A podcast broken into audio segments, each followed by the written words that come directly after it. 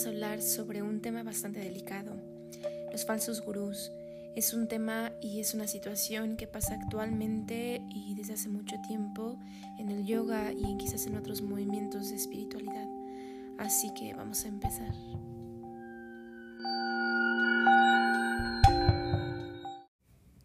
Hola, bienvenidos a este nuevo capítulo. El día de hoy tenemos un tema bastante delicado.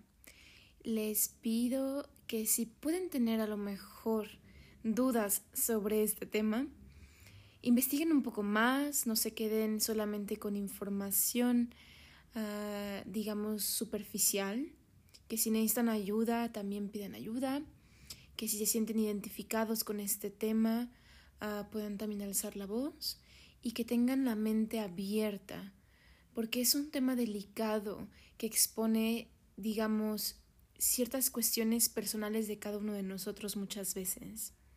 Vamos a hablar sobre los falsos gurús. Es un tema que para mí es muy importante tratar en la actualidad, pues vivimos en tiempos bastante turbulentos. Y dos, digamos que este tipo de situaciones pasan cada vez más regularmente, pues el acercamiento que tienen algunas personas em, con, digamos, la sociedad o el mundo ya no es tan limitado. A eso me refiero, que antes em, la mayoría de las personas que ejercían algún poder o alguna manipulación económica o física o emocional sobre otras eran porque estaban, digamos, que en el medio y en un radio reducido geográficamente. Pero ahora como estamos en un mundo digital, suele pasar más y ahora mismo lo vemos, digamos, más frecuentemente en redes sociales y pues en, en todo el mundo, en todos lados, a todas las escalas. Vamos a hablar obviamente sobre los falsos gurús. Es un tema y es un título bastante eh, impactante. Si ustedes se acuerdan de la palabra gurú o si alguna vez han escuchado la palabra gurú, gurú quiere decir alguien que nos saca de las tinieblas, alguien que es una lámpara y nos da luz. Pero cuando hablamos de un falso gurú, ¿qué queremos decir? No decimos que esa persona sea completamente ah, una farsa o que sus, digamos, enseñanzas sean falsas o que sean pura mentira sino que muchas veces esa enseñanza toma un giro inesperado y digamos a conveniencia de solamente el gurú. Les voy a exponer una historia para que más o menos vean a dónde dirigimos esta plática. Hace unos meses a mí me contactó una persona. Esta persona me contactó por teléfono y me expuso el siguiente tema. Digamos que obviamente por mi trabajo, mi teléfono y mis redes sociales y todo pues están públicamente. Y también por mi trabajo, cuando me llaman, pues normalmente o frecuentemente tengo que contestar mensajes o llamadas. Esta persona me llamó, era una mujer con un acento un tanto diferente, pero con un español bastante fluido. Y me dijo que ah, me quería hacer una videollamada. Y esto es bastante, digamos, raro y poco frecuente en el mundo de, digamos, que te ofrezcan un servicio o que te pidan un servicio. Eh, yo le dije que no podía, que si quería me podía mandar un mensaje para saber qué era y yo me ponía en contacto con ella nuevamente. Me insistió todo el día en que tuviéramos una videollamada y entonces yo accedí más que nada por la curiosidad, porque era muy insistente la mujer y exponía su tema pues de manera, digamos, elocuente. no soy la persona más, o por lo menos yo me catalogo como una persona muy ingenua. De hecho, muchas veces soy un poco desconfiada. Y digamos que eso lo atribuyo a pues algunos viajes que hice a algunos países y principalmente en la India tienes que tener, digamos, dos ojos al frente y dos ojos atrás. Y digamos que más por la curiosidad accedí a tener esta videollamada con esta persona. tengo la videollamada y ella me dice, primero, wow, eres muy linda, mira qué bonito, que no sé qué, y la, la. Empezó a exaltar todos los atributos positivos que yo tenía. Esto es obviamente una forma y una táctica de manipulación, pues digamos que bastante recurrente en algunas personas.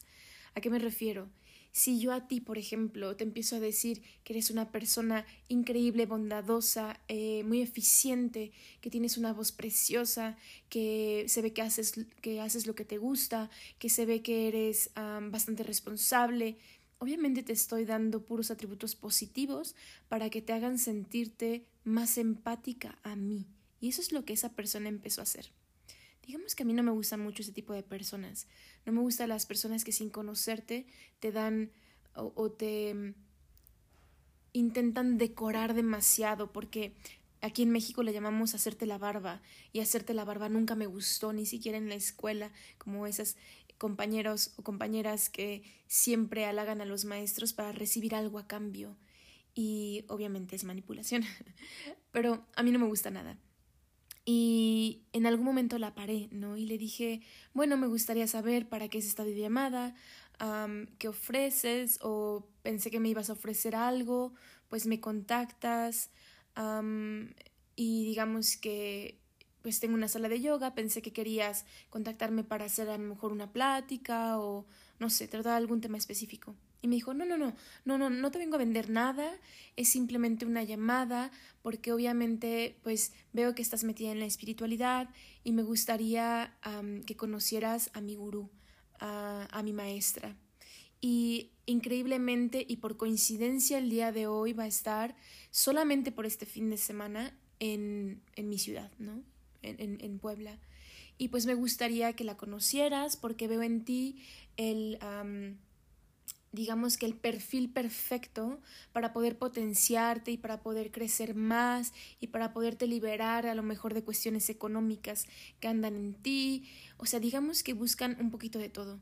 Este tipo de personas lo que hacen es uno, love bombing, que es un tipo de manipulación a través del amor, ¿no? Eh, a través del amor, a través de, digamos, exaltar tus cualidades positivas, em, intentar una primero eh, agarrarte, tener toda tu atención, sentirte empática hacia ellos, sentir que tienes un vínculo y que a lo mejor la persona te aprecia y después entonces empiezan a sacar y a filtrar em, lo que quieren. ¿no? Empiezan a estudiarte completamente para ver si eres el candidato preciso y perfecto para, digamos, eh, pues su objetivo, ¿no? Me dijo que ese fin de semana iba a estar esa persona solamente en mi ciudad y que le gustaría y le encantaría que por favor conociera a su maestra. Y le dije, ok, mira, pues en este momento estoy un poco ocupada, pero si gustas me puedes mandar toda la información eh, a este número y yo la checo y si puedo ir, voy. No, no, no, no, es que de verdad, o sea, tienes que venir. Y empezó, ¿no? Y siguió y siguió y siguió. Le dije que por favor me la mandara, que necesitaba ver dónde era. Era lejos de donde yo estoy, resido y trabajo, y era muy tarde, era de verdad en la noche. Y obviamente no iba a ir, o sea, yo ya lo sabía, no iba a ir. No iba a ir porque no me gustaba, no me latía, digamos que no tenía una buena espina en cuanto a la situación, y dos, no me sentía como en ese momento eh, abierta a una situación así, porque era muy pronta, o sea, era así como este fin de semana y si este fin de semana no vas, lo vas a perder para siempre pero también no me gustaba mucho la situación en la que se estaba dando em, a conocer la persona. Y dos, era como muy secreto, ¿no? Era como algo muy selecto para algunas personas. Yo le dije que no podía, que era muy tarde y que tenía cosas que hacer y al otro día también tenía cosas que hacer y no era broma ni era mentira. Tenía que trabajar al otro día muy temprano y no me gusta mucho desvelarme si tengo responsabilidades. Eh, me dijo que no importaba, que me iba a esperar, ¿no?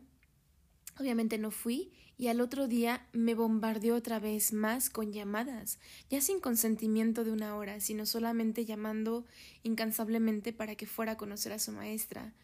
Y una vez más le contesté y le dije que no podía. Me dijo que si no me lo iba a perder y que la la la y que no sé qué. Pero bueno, después de un tiempo y de cuando obviamente se empezó a dar por vencida porque no iba a ir, ah, me empezó a bombardear con mensajes, textos, y lo único que pude hacer fue bloquearla. Pero me di cuenta que este tipo de cosas pasa mucho, y entonces me quedé pensando en si yo hubiera caído, qué hubiera pasado. Si yo hubiera ido a una de sus pláticas, ¿qué hubiera pasado? A lo mejor y lo más probable y lo más, digamos, mmm, fácil hubiera sido que me hubieran querido vender un paquete o una limpieza áurica o una fotografía de mi aura o yo qué sé, ¿no? Hubiera sido lo más fácil. Pero lo más terrible hubiera sido eh, un coco wash o a lo mejor un abuso sexual o yo qué sé, ¿no? Piensas de todo en estas situaciones. Pero esto pasa, esto pasa mucho, esto pasa frecuentemente, esto no es una broma. Y digamos que pienso en muchas personas que han caído en este tipo de cuestiones y a veces siento digamos, claro que muy feo, y también siento la responsabilidad de hablar de este tema el día de hoy. ¿A qué me refiero? En la espiritualidad y en este mundo de la espiritualidad, del yoga, de conocimiento, la conciencia, hay muchos falsos gurús.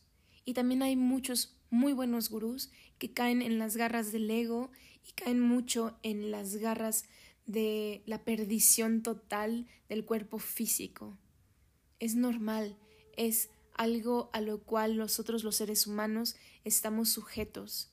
Pero en una de las partes de los Yoga Sutras de Patanjali, él dice que una de las grandes pruebas, obviamente, del ser humano es sucumbir ante el poder y ante el ego, y que muchas veces este tipo, este tipo de situaciones son pruebas que se nos dan para saber que vamos avanzando y que vamos, digamos, reconociendo cuando la verdad es íntegra y cuando la verdad es condicionada. ¿A qué me refiero otra vez? Recientemente hubo un artículo que salió acerca de Patavi Joyce, uno de los grandes maestros contemporáneos del yoga. Pero así como a él, y así como a muchos maestros, se les ha, digamos, culpado de ciertos delitos sexuales y de manipulación a mujeres. Y no es nuevo el tema, solamente que esta vez se adjuntaron fotografías. Y cuando yo leí este artículo y cuando miré las fotografías, pues digamos que sí me quedé un poco impresionada por el tema que se estaba tratando. Patavi Joyce, o como le conocen muchos como Guruji, es un gran maestro que se dio a conocer en los años 70, 80, 90 es un maestro de la India y él fue uno de los que potenció el estilo de Ashtanga Yoga. Pero este maestro obviamente fue conocido porque mucha gente fue a estudiar con él a la India y también fue invitado muchas veces a Estados Unidos y a Europa a dar clases de Ashtanga y demostraciones con sus hijos, ah, con sus, digamos, estudiantes. La mayoría de las personas quedaban impactadas por el nivel, digamos, de conocimiento de esa persona y también por el nuevo método de yoga que se estaba desarrollando. Obviamente no es de admirarse que esta persona se hizo muy rica y digamos que la riqueza y el poder trae también algunos juegos de ego en estas fotografías se ve a esta persona, a esta mujer bastante joven, haciendo asanas o posturas bastante avanzadas, en las cuales se ve a Pata Joyce dándole asistencia eh, física, digamos correcciones físicas, pero ella expone que no eran tan necesarias como estaban ahí expuestas en las fotografías. Digamos que en una de las asanas Patavi Joyce tiene todo su cuerpo presionado contra el, contra el de ella y ella no pone ninguna resistencia, o sea, en su cara no se ve ninguna resistencia. Pero obviamente cuando las ves, yo me quedé pensando si era necesario tal corrección y pues pensé que no, que no es, digamos, tan necesaria esa corrección como se la da. O sea, sí necesitas la presión, sí a lo mejor para hacerle entender a la persona que necesita empujar de una forma precisa tienes que presionar alguna parte del cuerpo, pero no pones todo tu cuerpo contra el de otra mujer o contra otro hombre de esa forma. Y ella expone obviamente muchas cosas y dice que era muy traumático para ella sentirse en esa situación. Pero también yo me quedé pensando en por qué nunca dijo nada antes, por qué después de 20 años y tras la muerte de Patavi Joyce es cuando salen estas fotografías y ella obviamente alza la voz. Claro, hay muchas cuestiones detrás, porque cuando ocurren este tipo de cosas hay traumas y hay, digamos, partes en donde tienes que aceptar que eras una víctima y que no era a veces lo que pensabas, que muchas veces el gurú o la persona en la que tú creías pues también defrauda o quizás quebranta algo de tu confianza. Pero el día de hoy vengo a hablar de este tema porque es importante que nosotros, las personas, los usuarios, los estudiantes, los maestros, todos podamos alzar la voz cuando una de estas situaciones sobrepasa nuestros límites, que podamos decírselo a la persona, a la persona que está, digamos, quebrantando este vínculo de confianza. El yoga es una práctica física muchas veces y con la práctica física se necesitan a veces correcciones físicas. Por lo menos yo a mis estudiantes, los que estudian conmigo, sabrán que yo no toco demasiado. Intento instruirlos de forma muy verbal y cuando es necesario tocar. Pero en sí se necesitan ajustes. Pero ahora todos podemos a veces decir esto no me gusta y hablarlo a lo mejor con la persona y a lo mejor discutirlo de forma privada o con testigos si es lo que queremos para decir esto no está bien. Ahora, también estamos de acuerdo que es súper importante no abusar de nuestra palabra, porque también hay casos a la inversa, de así como personas se quejan de abusos, hay personas que inventan abusos para tomar, digamos, ventaja sobre una persona específica, y eso tampoco está bien.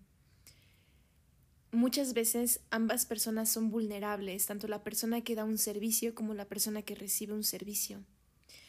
Pero bueno, el día de hoy que estamos hablando de este tema, estamos hablando de cuando las cosas se pasan, de digamos la norma y de lo correcto en este tipo de círculos espirituales. Hubo también otro, digamos, maestro espiritual que recientemente fue expuesto eh, como siempre no sabemos si es verdad o es mentira, obviamente con las imágenes de Patavi Joyce lo da mucho el ojo del espectador y a la crítica del espectador, pero eh, recientemente salió a la luz un caso de un maestro espiritual enfocado a la meditación, su nombre es Ventino, Masaro Ventino, y este hombre se dedica a dar, digamos, eh, satsangs, en sí pláticas, reuniones en donde se explora y se, digamos que intenta potenciar la eh, conciencia a través de la meditación. Pero a esta persona, una, una mujer, digamos que alzó la voz y denunció que Masaro Ventino eh, tomaba, digamos que mucha ventaja en algunas personas y principalmente en mujeres, tanto de forma sexual como de forma económica. Ventino tiene, digamos que, muchos seguidores en plataformas eh, digitales, pero también ofrece retiros bastante costosos y en lugares exóticos para personas que deciden ir e internarse con él para hacer quizás una sesión de meditación eh, pues más personal con él. La mujer dice que dentro de estas de estos retiros todavía hay como todavía una selección muy específica de personas que Ventino invita a digamos tener sesiones más privadas con él, todavía más privadas con él. Y es ahí donde filtra a las personas y donde muchas veces toma alguna, digamos, mm, ventaja sobre ellos. Ella dice que fue abusada sexualmente, eh, fue manipulada emocionalmente, que fue abusada también y manipulada económicamente. pero bueno, como siempre cuando salen este tipo de cosas a la luz, pues no hay forma de cómo probarlas, porque muchas veces estas personas que lo hacen son bastante inteligentes y digamos que no lo hacen como de una forma pública, ni te van a decir, dame todo tu dinero sin que me firmes algo y cuando te lo cuando firmas obviamente va a decir que tú estás comprando un paquete de no sé qué que la la la y es completamente legal. Entonces digamos que ellos también están cubiertos legalmente para desmentir todo este tipo de cosas pero ahora, ¿qué pasa una vez más cuando encontramos estas situaciones en la vida?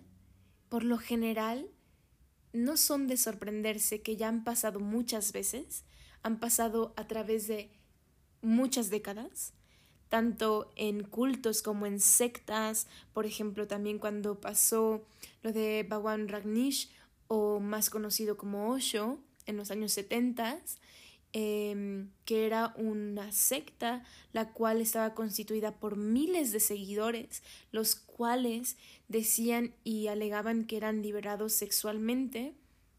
Y digamos que vivían todos en una, en una región alejada en Estados Unidos y la mayoría de ellos eran jóvenes, la mayoría de ellos eh, daban lo que tenían y eran sometidos a trabajos arduos, eh, físicos, eh, para crear este tipo de, digamos, em, villa, ¿no? Que se llamaba eh, la villa como Ragnish.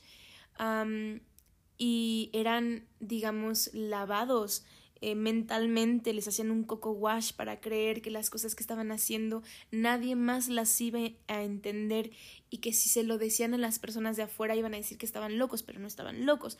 Entonces, estamos de acuerdo que este tipo de cosas pasan y han pasado durante mucho tiempo. Pero ahora, ¿cuál es el común denominador de este tipo de, digamos, situaciones? Uno, siempre hay un líder. El líder siempre es una persona bastante inteligente. Como decía, no por eso le quita crédito a su conocimiento y a su nivel de conciencia, solamente que ese líder por lo general es corrompido ya sea por el dinero o ya sea por los placeres físicos. Dos, por lo general buscan a personas que tienden a tener alguna vulnerabilidad o que en ese momento son personas vulnerables económicamente, físicamente, mentalmente, socialmente, emocionalmente. También pasa mucho que suelen filtrar a un, a un tipo muy específico de seguidores.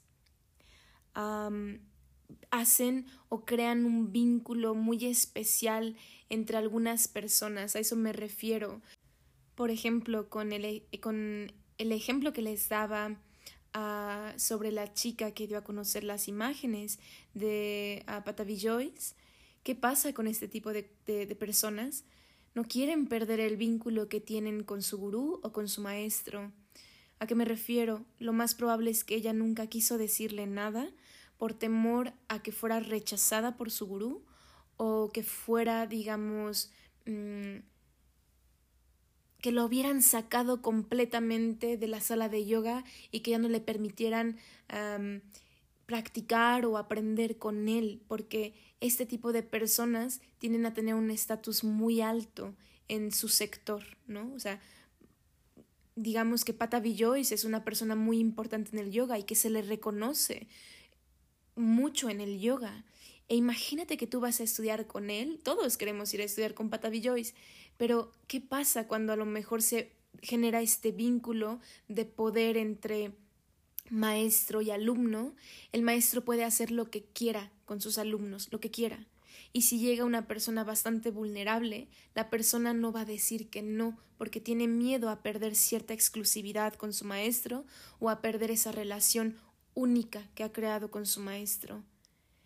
Por lo general también lo que pasa es que el, digamos, el agresor o el manipulador o el líder de esta secta o este culto o lo que sea, suele inculcar miedo en las personas.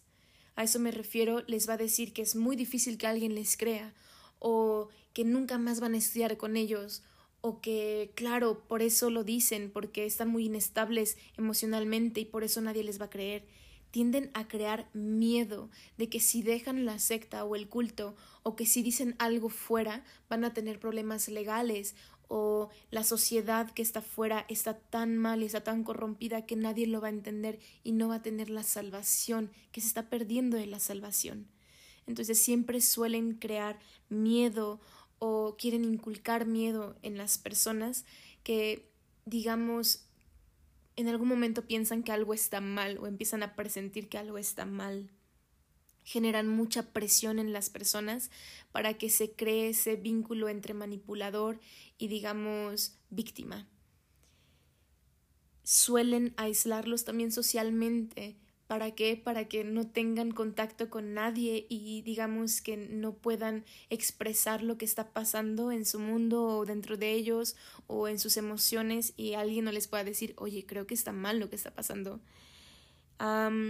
es súper importante que en este mundo que ahora estamos viviendo, en esta realidad que estamos viviendo, en este, como decía, mundo tan turbulento y tan confuso que estamos viviendo, podamos reconocer patrones y podamos también tener círculos de confianza en los cuales podamos hablar, podamos expresar lo que sentimos y podamos sentirnos que estamos siendo valorados, pero no solamente en una forma de sumisión, sino por nuestras opiniones, por lo que pensamos y sentimos y valoramos.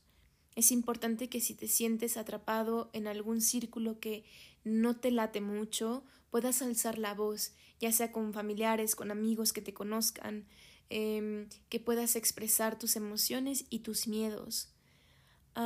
es también súper importante que a lo mejor puedas diferenciar entre un maestro verdadero y entre un falso gurú. ¿A qué me refiero?